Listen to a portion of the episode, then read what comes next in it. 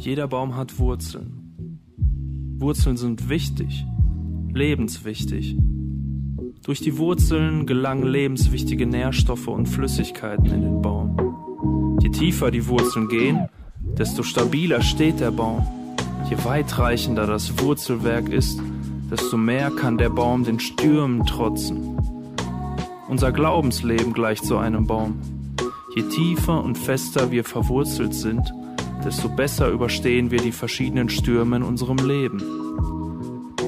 Wie tief bist du verwurzelt?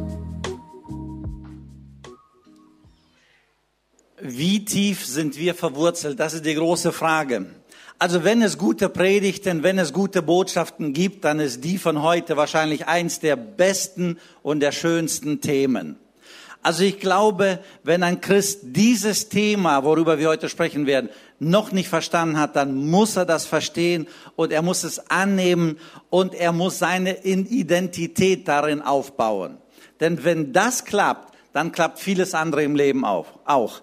Wer das, worüber wir heute sprechen werden, nicht hinbekommt in seinem Leben, sondern irgendwo sind offene Fragen und Zweifel und irgendwelche unbekannte Positionen, dann wird das Glaubensleben immer wieder dümpeln. Das Glaubensleben wird kein Fundament haben, sondern manchmal hält's, manchmal nicht. Wir wissen nicht warum. Wir wissen nicht, warum wir stark sind. Wir wissen nicht, warum wir schwach sind und so weiter. Deswegen ist das, worüber wir heute sprechen werden, Epheser Kapitel 1, unglaublich wichtig. Ich möchte aber vorweg die Situation, die dort herrschte, kurz erklären. Also, letztes Jahr predigte ich ja durch die Reihe, praktisch durch den Kolosserbrief. Die Stadt Kolossea ist in der heutigen Türkei, im Südwesten. Ungefähr 160 Kilometer Richtung Griechenland, also westlicher, liegt die große Hafenstadt Ephesus. In Ephesus wirkte Paulus und von dort wirkte er in die Provinz hinein. In, nach Kolossea, nach Laodicea, nach Hierapolis und so weiter. Da gab es so eine sehr, sehr ausgebaute Handelsstraße zwischen Syrien und Ephesus. Ephesus war ja eine Hafenstadt. Und dort kamen dann alle möglichen Kaufleute.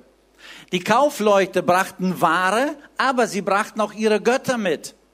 Und so vermischte sich in der ganzen Gegend zwischen Ephesus, zwischen dem Mittelmeer, bis Richtung Syrien, da wo die ganzen Städte waren, wo kleine neue Gemeinden entstanden sind durch den Dienst des Paulus. Und jetzt vermischte sich sozusagen die Religion. Da waren die Neugläubigen an Jesus Christus. Zack, dazu kamen die Juden und sie drückten mit dem jüdischen Gesetz, Gesetzlichkeiten. Dann gab es aus dem Orient diesen Vielgötterglaube, Polytheismus. Auf jeden Fall dieser Vielgötterglaube, er wirkte hinein. Und die Gemeinde war jetzt hier mit den Juden am Kämpfen, da gab es diesen Vielgötterglauben. Und dann kam es zum heidnischen Mystizismus. Boah, wenn du Engel siehst, wenn du Erscheinungen mit Engeln, Begegnungen mit Engeln hast, dann bist du der geistlichste Mensch. Also dann bist du auf, den, auf dem Höhepunkt. Und so kämpfte die Gemeinde mit all diesen Dingen. Und irgendwann mal waren die Gemeinden dort in der ganzen Gegend so satt von diesen ganzen Kämpfen und Problemen, dass der Gemeindeleiter, genannt Epaphras, sich auf den Weg macht zu Paulus. Jetzt geht er zu Paulus nach Rom ins Gefängnis. Er hatte dort eine Wohnung, er wurde bewacht und das war sozusagen sein Gefängnis. Jetzt geht er dahin und sagt, Herr Paulus, wir haben dort den Vielgötterglauben, wir haben dort die Juden, wir haben dort diese Probleme und jene Probleme. Paulus setzt sich hin und schreibt einen ordentlichen Brief an die Gemeinde Kolossea. Darüber haben wir letzte Woche gesprochen. Weil die Stadt Kolossee nur eine Stadt war, aber in der ganzen Gegend gab es viele Gemeinden und Paulus dachte so, garantiert wird diese Welle jede kleine Gemeinde in Kleinasien, so heißt die Gegend, überschwappen. Und wenn die nicht vorbereitet sind, wenn ihr Fundament nicht stabil ist, wenn die nicht die geistlichen Offenbarungen haben, dann werden sie alle zweifeln und kippen. Also setzt sich Paulus hin und neben dem Kolosserbrief schreibt dann noch eine komplette Auflistung der Offenbarungen, die er so von Gott und über Gott hatte, an die gesamten Gemeinden in Kleinasien Und diese kleinen Gemeinden dort in Kleinasien, in den Städten wie Laodicea, Hierapolis oder meinetwegen Kolossee und so weiter, überall sollte das gelesen werden und das sollte dann so eine Stabilität, ein Fundament in die Gemeinden hineinbringen. Paulus hat dann sozusagen einen Brief geschrieben, später wurden daraus sechs Kapitel gemacht und man spricht über den ersten drei Kapiteln, da geht es wir in Christus. Also Christus ist der Herr, darüber werden wir heute sprechen. Und unsere Position in Christus, was wir alle von Christus, von Gott bekommen haben, wie er uns verändert hat. Wir sind seine Kinder. Also, Kapitel 1, 2, 3 schreibt er dann über die Inhalte das seid ihr. Und er versucht uns da hineinzubringen. Ihr war tot, jetzt seid ihr lebendig. Ihr seid in Christus, ihr seid erwählt und so weiter. Darüber sprechen wir gleich. Die ganzen Segnungen in Kapitel 1. So. Und wer das kapiert, wer dieses Fundament wirklich unter seine Füße platziert, der wird dann auch Kapitel 4, 5, 6 leben können. Und das ist nämlich der Wandel. Der Wandel eines Gläubigers. Deswegen, es ist so wichtig, es ist wirklich wichtig für unseren Alltag, dass wir unsere Position in Christus, dass wir unsere Stellung in Christus fest betonieren, zementieren, positionieren. Wer das ausgerichtet bekommt in seinem Herz und Kopf, der wird auch Kapitel 4, 5, 6 leben können oder ausleben können. Und da geht es darum, du bist in Christus, und jetzt soll dein Wandel, dein Leben, dein Charakter, dein Verhalten, deine Rede so sein. Und Kapitel 4, 5, 6 spricht da sehr, sehr deutlich über das, was wir letztendlich äh, im, im praktischen Leben sein sollen. Er versucht also durch diesen sogenannten Epheserbrief, obwohl er eigentlich ein Brief an die ganzen umliegenden Gemeinden war, er versucht also durch diesen Brief eine vorbeugende Maßnahme vorwegzuschicken und die Geschwister, die Gemeinde auf den Kern des Glaubens auszurichten. Man kann natürlich auch im, im Glaubensleben mit gewissen Nebenthemen sich beschäftigen, aber Paulus war, war es darum gelegen, dass die Geschwister auf einem Fundament positioniert werden und dort stehen bleiben. Deswegen bringt er auch Begriffe wie Offenbarungen rein. Und er sagt, das hat der Herr mir gezeigt, das hat der Herr mir gegeben und das hat der Herr getan. Auf jeden Fall sagt er, das ist das Fundament. Wer darauf baut, der wird bestehen können. Was interessant ist, er hat ungefähr im Jahre 62 diesen Brief geschrieben an die Gemeinde, ich sag mal zu Ephesus und dann weit darüber hinaus an die kleinen Gemeinden, die dort überall in der Peripherie lagen.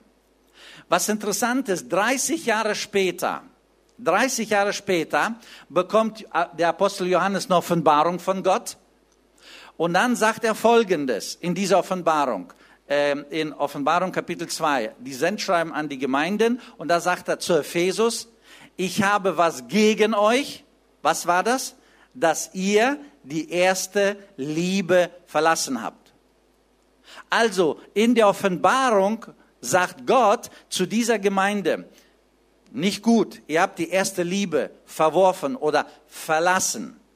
Gleichzeitig betone ich, in diesem Brief ist 19 Mal der Begriff Liebe drinne. Paulus schreibt hier wirklich mit Liebe, durch Liebe. Und er sagt, in der Gemeinde muss die Liebe existieren, die von Gott gegebene Liebe. 30 Jahre später kommt Kritik das habt ihr nicht gepackt. Also ich habe es gegen euch. Was interessant ist, in der Offenbarung wird gegen Ephesus geschrieben, also gegen meine ich jetzt wegen der Liebe, und gleichzeitig sagt er, aber ihr habt die reine Lehre behalten, erhalten und verteidigt. Ist das nicht interessant? Da waren so viele Religionsansätze. Die Juden waren dort, dann die ganzen orientalischen Religionen, ne? dann dieser Mystizismus und so weiter. Alles wirkte dort hinein. Und 30 Jahre später heißt es, ihr habt den Glauben erhalten. Ihr habt die reine Lehre erhalten. Das ist gut, sehr gut. Aber ihr habt die erste Liebe verlassen und das ist nicht gut. So, lasst uns mal hineinschauen in die Briefe ähm, sprich in den Epheserbrief und gucken detailliert, was dort passiert ist.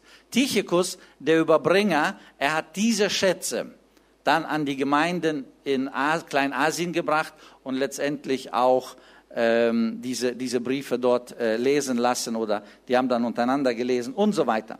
Das Ziel ist ja ganz klar, die Gemeinde, die Gemeinden sollen ausgerichtet werden. Ich betone, ausgerichtet werden auf den Kern des Glaubens. Es geht nicht um Nebenschauspielplätze, sondern es geht um den Kern des Glaubens. Und darüber spricht er hier heute ausgerichtet. Und dies ausgerichtet bedeutet in ihm sein. Wir müssen unseren Platz in ihm finden. Ich zeige das oft, es gibt eine Position und es gibt uns. Und erst wenn diese Position, ich versuche es mal so, erst wenn diese Position so zusammenpasst, dann sind wir ausgerichtet. Wenn unsere Position so irgendwie so, es passt nicht ganz, wir reden eins, denken was anderes, handeln noch anders, dann passt was nicht, dann sind wir nicht ausgerichtet. Vor vielen Jahren war ich äh, unterwegs durch den fernen Osten Russlands. Eduard, mein Bruder, war dabei. Und so sind wir dann von Moskau nach Chabarovsk geflogen. Chabarovsk ist ja hinten bei Japan, sage ich mal, ganz, ganz hinten. Auf jeden Fall sind wir dort gelandet und wollten weiter nach Sachalin, auf die Insel Sachalin, die direkt oberhalb von Japan liegt. Jetzt kommen wir zum Flughafen, checken ein und dann wird uns gesagt, ach, die Landebahn, die wird zurzeit repariert, ihr könnt nicht landen. Ja, da haben sie gesagt, aber nachts wird's repariert, morgen könnt ihr weiterfliegen. So sind wir dann dahin zum Schalter und haben gesagt, äh, die ganzen Russen, die haben sofort ihre Taschen gepackt und sind alle auseinandergelaufen. Wir blieben stehen. Ich sagte, wir sind Deutsche und ich weiß, wenn die Gesellschaft sowas tut, müssen sie uns eine Übernachtung geben, ein Hotel. Die guckten mich so an, hallo, von welchem Stern kommst du? Ich sagte, ja, das sind die internationalen Spielregeln. Sie müssen uns ein Hotel geben. Ja, okay. So, und dann bringen sie uns in ein Hotel und in diesem Hotel war der Captain unseres Fliegers und seine gesamte Crew. Und so sitzen wir und essen und äh, merken, das sind unsere Leute und dann haben wir uns ein bisschen unterhalten, kennengelernt und so weiter. Nächsten Tag fliegen wir dann von, von Chabarovsk nach Sachalin. Eduard und ich saßen zusammen. Plötzlich kommt die Stewardess und sagt, sind Sie Gaspadin Dick? Sind Sie Herr Dück? Ich sag ja. Der Captain bittet Sie in die Maschine. Und ich so, ja, auf jeden Fall bittet er mich in die Maschine und dann sagt er, komm rein, trinkst du Wodka? Ich sag nein. Was trinkst du? Sagt er, äh, ich sagte Chai. Okay, Chai. Dann hat er dem Steward gesagt oder Stewardess, bring mal. Auf jeden Fall gebracht und dann haben wir uns unterhalten, unterhalten, geredet, geredet und jetzt kommt der Hauptpunkt. Als wir dann, das war so ein uralter An 24, so eine Propellermaschine, ne, wirklich uralt. Wenn ich Ur sage, dann ist es wirklich uralt. So, es ist laut, es klappert.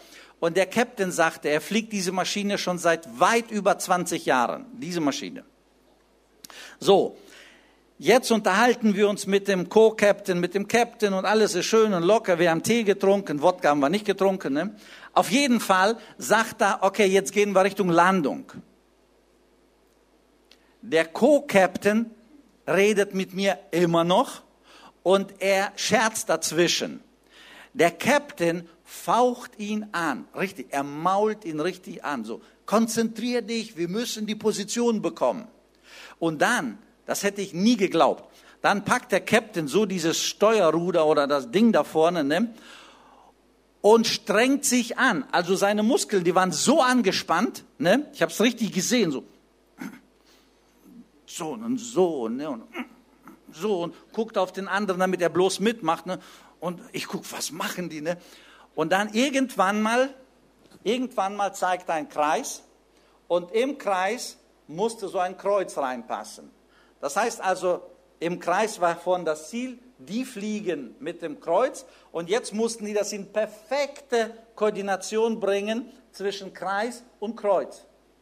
Und als sie dann perfekt waren, ausgerichtet, haben die sich total entspannt. Hast richtig gesehen so.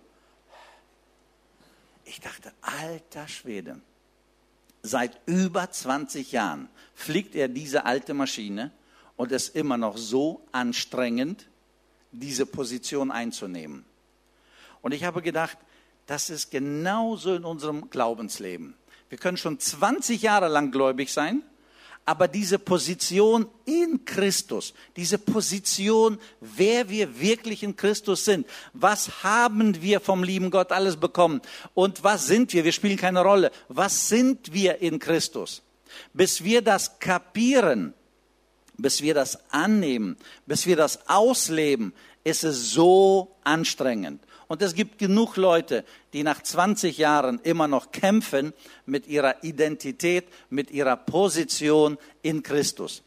Um die Geschwister dort damals auszurichten, wirklich auf das Fundament, auf den Kern des Glaubens, hat Paulus dann auch diese Texte unter der Leitung des Heiligen Geistes natürlich geschrieben. Was ich so schön finde, und ich werde jetzt in, im Kapitel 1 einige Abschnitte lesen. Was ich so schön finde, hier schreibt ein Kapitel 3, Gelobt sei Gott, der Vater unseres Herrn Jesus Christus, der uns gesegnet hat mit allem geistlichen Segen. Also mir ist das ganz wichtig zu betonen, die erste Ausgangsposition, gelobt sei Gott. Das ist ganz wichtig zu verstehen. Paulus hatte eine Sicht von Gott. Gott ist ein Gott, der vor Ewigkeiten handelte. Gott ist ein souveräner Gott. Niemand kann ihm ins Geschirr reinsprechen. Niemand kann in seine Entscheidungen reinreden. Niemand kann in seine Handlungen irgendwie hineinreden oder Einfluss nehmen. Gott ist souverän. Gott steht über allen. Und vor Grundlegung der Welt oder in Ewigkeit hat Gott entschieden, hat Gott einen Plan geschmiedet. Und dieser Plan, der wird umgesetzt. Und im Jahre 2021, da wo wir heute stehen, da gibt es wirklich diesen Plan Gottes. Und unser Auftrag ist es, ich sag mal so, das ist so der Kreis, das Ziel. Unser Auftrag ist es, das Kreuz in diesen Plan hineinzubekommen. Dann werden wir fest, standhaft durchs Leben gehen können. Wissend, dass Gott der Herr ist. Gelobt, wirklich gelobt sei Gott. Er steht über allem, er ist souverän, also der ist unabhängig von menschlicher Meinung und Partei, Aussagen, Kritik und so weiter. Gelobt sei Gott, der uns gesegnet hat mit allem, allem, allem geistlichen Segen im Himmel durch Jesus Christus. Und jetzt kommt eine Auflistung. Und ich möchte diese Auflistung mal hier euch kurz vorhalten. Er spricht über Gott, den Vater. Ne? Ähm, er bringt eine Trinität. Trinität bedeutet Gott Vater, Gott Sohn, Gott Heiliger Geist. Und in diesem folgenden Abschnitt jetzt bringt er so das Wirken Gottes sehr getrennt durch Gott Vater, Gott Sohn, Gott Heiliger Geist in den Heilsplan Gottes für uns Menschen hinein. Und in diesem perfekten Heilsplan hast du einen Platz, habe ich einen Platz. Und wenn wir diesen Platz einnehmen, dann stehen wir auf dem Fundament. Und dann werden die Probleme des Alltags, dann werden, wird die Kritik des Alltags oder Verleumdung des Alltags oder sonstige Probleme des Alltags, die werden uns nicht umhauen. Die werden schon wehtun, aber die werden uns nicht umhauen. Warum? Wir stehen auf dem ewigen Fundament. Und hier sagt Paulus Folgendes. Gelobt sei also der Vater unseres Herrn Jesus Christus. Guck mal, und jetzt Vers 4. Der uns erwählt hat, ehe der Weltgrund gelegt war. Er sagt ganz klar, ehe der Weltgrund gelegt war, also vor Grundlegung der Welt, damals in der Ewigkeit, hat Gott einen Plan entwickelt, und in diesem Plan heißt es, er hat uns erwählt. Und da ist es ganz wichtig, dass wir das verstehen. Er hat uns für sich selbst ausgesucht. Verstehen wir das? Er hat uns für sich selbst ausgesucht. Erwählt bedeutet nicht, wir haben irgendwas gemacht. Boah, ey, war ich toll in der Schule. Boah, ey, war ich gut beim Examen. Oder war, bin ich gut bei der Arbeit oder bin ich ein Leistungsmensch oder bin ich ein guter sozialer Typ und so weiter. Ne? Völlig egal, wer wir sind. Es spielt keine Rolle. Er hat uns erwählt. Der Vater hat uns erwählt. Und vom Griechischen wäre es so für sich selbst. Also wozu? Später sagt Paulus zum Lob seiner Herrlichkeit. Er hat also von sich aus uns erwählt, damit wir seine Kinder sein sollen. Und wie sein sollen, schreibt er hier, er hat uns erwählt, damit wir untadelig und heilig sind. Heilig heißt besonders oder abgesondert für Gott und untadelig heißt, dass unser Charakter ungetrübt ist. Ist das nicht schön? Er hat für sich selbst uns erwählt, damit wir besonders hier auf dieser Welt leben sollen, als Besondere, als von ihm Erwählte, und damit unser Charakter ungetrübt ist, damit es klar ist, Ja ist ein Ja, Nein ist ein Nein, damit unser Leben, unser Reden, unser Handeln klar ist. Er hat uns also untadelig gemacht. Dann geht es weiter und er sagt, aus seiner Liebe oder in seiner Liebe hat er uns dazu vorherbestimmt, seine Kinder in Jesus Christus zu sein. Dieses vorherbestimmt müsste man wahrscheinlich ein bisschen anders übersetzen wie adoptiert. Wir kennen ja alle diesen Begriff adoptiert. Man spricht ja von Pflege, Pflegekinder. Da gibt es rechtlich nichts. Wenn man aber von einer Adoption spricht, bei einer Adoption ist das Kind deinem leiblichen Kind gleichgestellt. Rechtlich ist es genau das Gleiche. Rechtlich hat das adoptierte Kind genauso einen Anspruch auf das Erbe wie auch das leiblich eigene geborene Kind. Und der Begriff, der hier jetzt genannt wird, ist adoptiert. Das heißt also, wir sind von ihm erwählt, er hat uns adoptiert, er hat uns vollberechtigt gemacht, damit wir all die Herrlichkeit, die er für den Menschen zubereitet hat in der Ewigkeit, damit wir diese Herrlichkeit erben. Und das sagt er sehr, sehr deutlich. Das heißt also im Klartext, wir sind seine Kinder. Er hat uns dazu berechtigt. Er hat uns vorherbestimmt und wir wissen, egal wie es uns hier auf Erden geht, wir wissen, wenn wir unser Leben auf Jesus Christus bauen, auf das Fundament, worüber wir heute sprechen, dann haben wir ein wahnsinniges Erbe in der Ewigkeit. Ich glaube, unser materialistisches Denken kann das nicht so kapieren, das ist so nicht ganz einfach. Aber wenn wir die geistlichen Segnungen einfach mal so in uns aufsaugen, es ist ein Wahnsinnsstatus und Stand, den wir haben.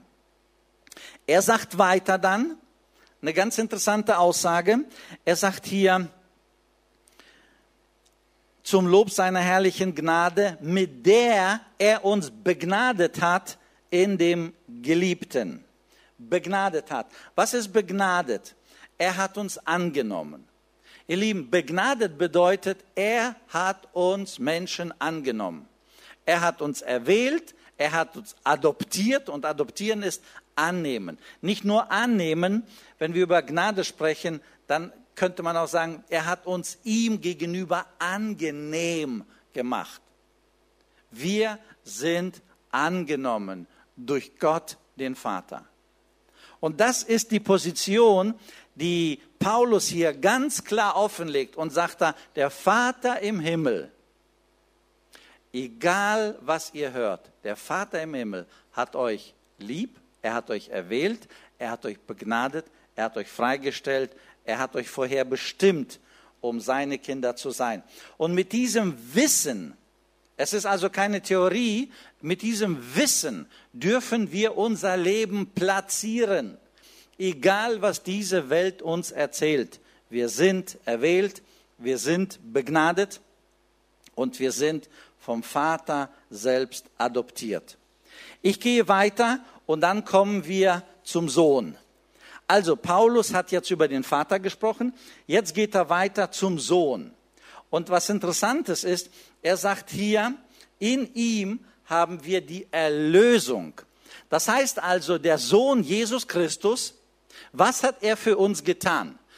Ich sage mal ganz vorsichtig, nicht der Vater ist am Kreuz auf Golgatha gestorben, sondern der Sohn. Und der Sohn hat durch den Tod uns sozusagen den Weg freigemacht. Also Jesus Christus ist unser Erlöser. Und Paulus sagt, Jesus Christus hat uns erlöst. Der Vater hat seinen Sohn gesandt, damit wir, die wir daran glauben, damit wir das Heil bekommen. Also, wir haben die Erlösung. Und diese Erlösung wäre so ein Loskauf. Ihr Lieben, das ist jetzt ganz wichtig zu verstehen. Wenn man das so ein bisschen vom Juristischen sehen würde, dann wäre das ein Loskauf von einer Sache oder früher Personsklaverei, ne? von einer Sache, die in andere Hände gekommen ist. Laut der Bibel, laut dem Plan Jesu ist der, oder Gottes, ist der Mensch vom Vater, von Gott, durch die Sünde in andere Hände gekommen. Also musste der Mensch jetzt losgekauft werden, aus anderen Händen wieder zurück in die originalen Hände. Und er sagt, er hat uns erlöst. Und diese Erlösung ist ein Loskauf, eine Befreiung durch sein eigenes Blut, indem er uns aus dem anderen Besitz geholt hat. Also wir dürfen wissen, wer Jesus nachfolgt, der ist endlich in den Händen seines Schöpfers, seines Baumeisters oder seines, seines Herrn. Und dann geht er weiter, nicht nur Loskauf, kommt zurück, sondern er sagt hier, ich lese mal diesen Gedanken, ähm, also erlöst durch sein Blut und dann, und er hat uns die Vergebung der Sünde zugesprochen. Er hat uns die Vergebung der Sünden ausgesprochen oder er hat uns die Vergebung angeboten. Indem, dass er uns losgekauft hat, hat er uns vergeben, er hat uns angenommen. Durch Jesus Christus, weil er am Kreuz auf Golgatha gestorben ist, mit seinem Blute alle Sünden dieser Welt bedeckt hat, vergeben hat, darf jeder, der das in Anspruch nimmt, und der springende Punkt ist in Anspruch nehmen, wer das in Anspruch nimmt, wer daran glaubt, der bekommt die Vergebung. Der Sohn vergibt alles. Er vergibt uns unsere Sünden, unsere Schuld und unsere Probleme. Weiter heißt es, dass er uns beschenkt mit Weisheit und Einsicht. Ich finde das so interessant. Er beschenkt uns mit Weisheit und Einsicht. Ne? In, diesem, äh, in diesem Falle hier.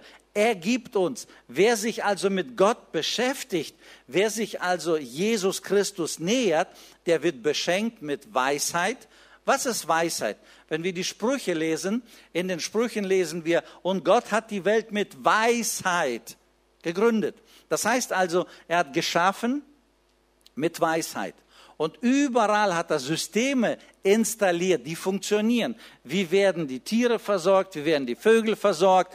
Wie wird der Mensch versorgt? Wie läuft das System? Und überall ist eine wahnsinnige Weisheit dahinten, dahinter. Und wir als Menschen, wir dürfen von dieser Weisheit lernen. Wir als Menschen, wir dürfen an dieser Weisheit anzapfen. Und Jesus sagt, ich habe euch diese Weisheit geschenkt. Ich habe euch diese Klugheit übersetzt Luther, aber andere Übersetzungen sagen diese Einsicht. Ich gebe euch diese Einsicht. Wir wissen oft nicht, was soll ich tun, was soll ich tun? Soll ich so oder soll ich das? Soll ich das, soll ich das? Beschäftige dich mit Jesus und er wird dir Klugheit oder andere Übersetzungen sagen Einsicht geben. Er hat uns beschenkt mit Einsicht. Wir gehen weiter und er hat uns eine Offenbarung gegeben. Luther sagte, Luther sagte, er hat uns wissen lassen. Andere sagen, er hat uns eine Offenbarung gegeben. Was ist das für eine Offenbarung? Wir als Menschen können heutzutage die Bibel lesen. Wir können von 1. Mose bis zur Offenbarung Gottes Wirken studieren, erforschen und dann, wer es glaubt, für sich in Anspruch nehmen. Ihr Lieben, die Menschen früher hatten dieses Wissen nicht. Sie quälten sich, sie hatten die zehn Geboten, die hatten Gesetze, die hatten Fragmente, aber das gesamte Bild, wie wir es heute haben, hatten sie nicht. Und Paulus schreibt, er hat uns eine Offenbarung gegeben, er hat uns wissen lassen, Gottes Heilsplan. Das heißt also, wir sind nicht so wie, so, so, ich probiere mal diesen Schritt, mal gucken, geht das oder geht das nicht. Ich probiere mal diesen Schritt, mal gucken, hält das oder hält das nicht. Nein, er sagt ganz klar, Gott hat euch einen Plan offenbart. Studiert es, erforscht es und lebt danach. Relativ einfach. Die Herausforderung ist, Kreis, Kreuz. Das in Position zu kriegen, das ist unsere Herausforderung. Und das ist nicht ganz einfach. Also, er sagt ganz klar, wir sind also von Gott diejenigen, die ein Wissen bekommen haben oder wir haben eine Offenbarung von Gott bekommen. Und dann, nach dieser Offenbarung, sagt er, Leute, und ihr seid Erben. Ist das nicht gut? Also Erbe klingt ja immer gut, ist meistens mit viel Spannung, so ein bisschen, vor allem wenn es schlecht läuft, ne, so im Prozess. Aber Erbschaft grundsätzlich was Gutes. Ähm, wenn gesagt wird, du hast was geerbt, dann strahlen die Leute. Meistens ist was Gutes, schade, wenn es nicht so gut ist. In diesem Falle ist es Gottes Herrlichkeit, was Gutes. Und Gott sagt ganz klar, durch Jesus Christus sind wir Erben. Durch Jesus Christus haben wir die Erbschaft. Und alles, was er im Himmel, im Jenseits vorbereitet hat, das erben seine Kinder, die auserwählt sind, die begnadet sind, die, ver, die vergeben sind, die erlöst sind und so weiter. Diese Segnungen warten auf uns. Warum das Ganze? Es geht um Gottes Ehre. Weil er so gut ist, teilt er uns das alles mit. Dann geht er weiter in Kapitel 13 und 14 und er bringt jetzt die Rolle des Heiligen Geistes rein. Also der Vater hat erwählt, der Sohn hat erlöst und vergeben und jetzt kommt die Rolle des Heiligen Geistes. Was ist die Aufgabe in diesem Satz und die Rolle des Heiligen Geistes? Der Heilige Geist, mit dem wir versiegelt worden sind. Merken wir versiegelt. Wenn ein Siegel gesetzt ist, dann ist es absolut offiziell. Und niemand außer dem, der es gesetzt hat, darf es entfernen. Wehe dem, der es entfernt, der es nicht machen durfte, dann gab es Probleme. Mit dem Heiligen Geist ist es so, bei der Wiedergeburt, wann immer das passiert, also bei der Wiedergeburt, wenn wir sagen, Herr Jesus, ich glaube an das, was du am Kreuz auf Golgatha getan hast. Ich nehme das für mich in Anspruch. Vergib mir meine Sünden, vergib mir meine Schuld und mache mich zu deinem Kinde. Und Gott alleine weiß, wann dieser Zeitpunkt ist.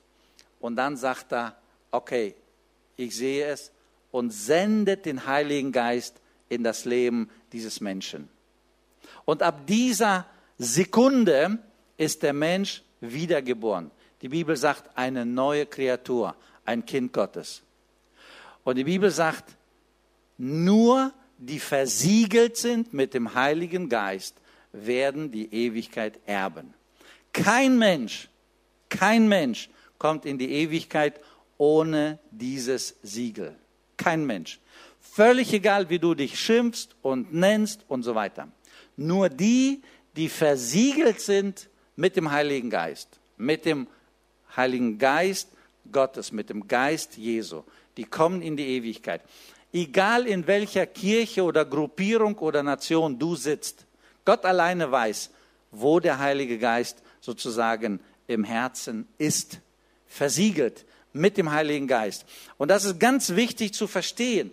Diese Siegel, das ist in anderen Übersetzungen wird gesagt, wie so ein Brandmal. Ihr kennt ja Tiere, da draußen Schafe, die gehören alle zu Herde A, dann kriegen die alle so einen Stempel, Brandmal. Ne? Bei den Sklaven früher wurde es auch gemacht, dass man die gekennzeichnet hat.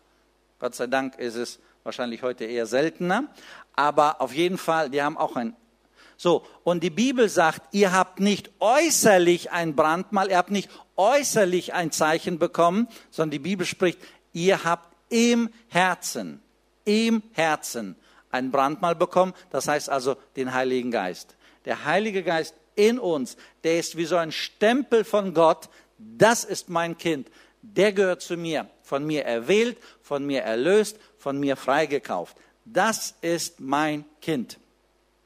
Aber er stoppt nicht hier, was ich so interessant finde. Man könnte ja sagen, okay, alles klar, die Geschichte geht jetzt zu Ende, zack, Stempel bekommen, versiegelt mit dem Heiligen Geist, alles ist wunderbar. Er geht noch weiter und er gebraucht ein interessantes Wort. Er sagt nämlich, der Heilige Geist, mit ihm ihr versiegelt worden seid, und dann, welcher ist das Unterpfand, Unterpfand unseres Erbes? Luther sagt Unterpfand, besser wäre übersetzt für uns verständlich eine Anzahlung. Eine Anzahlung in Bezug auf eine große Sache.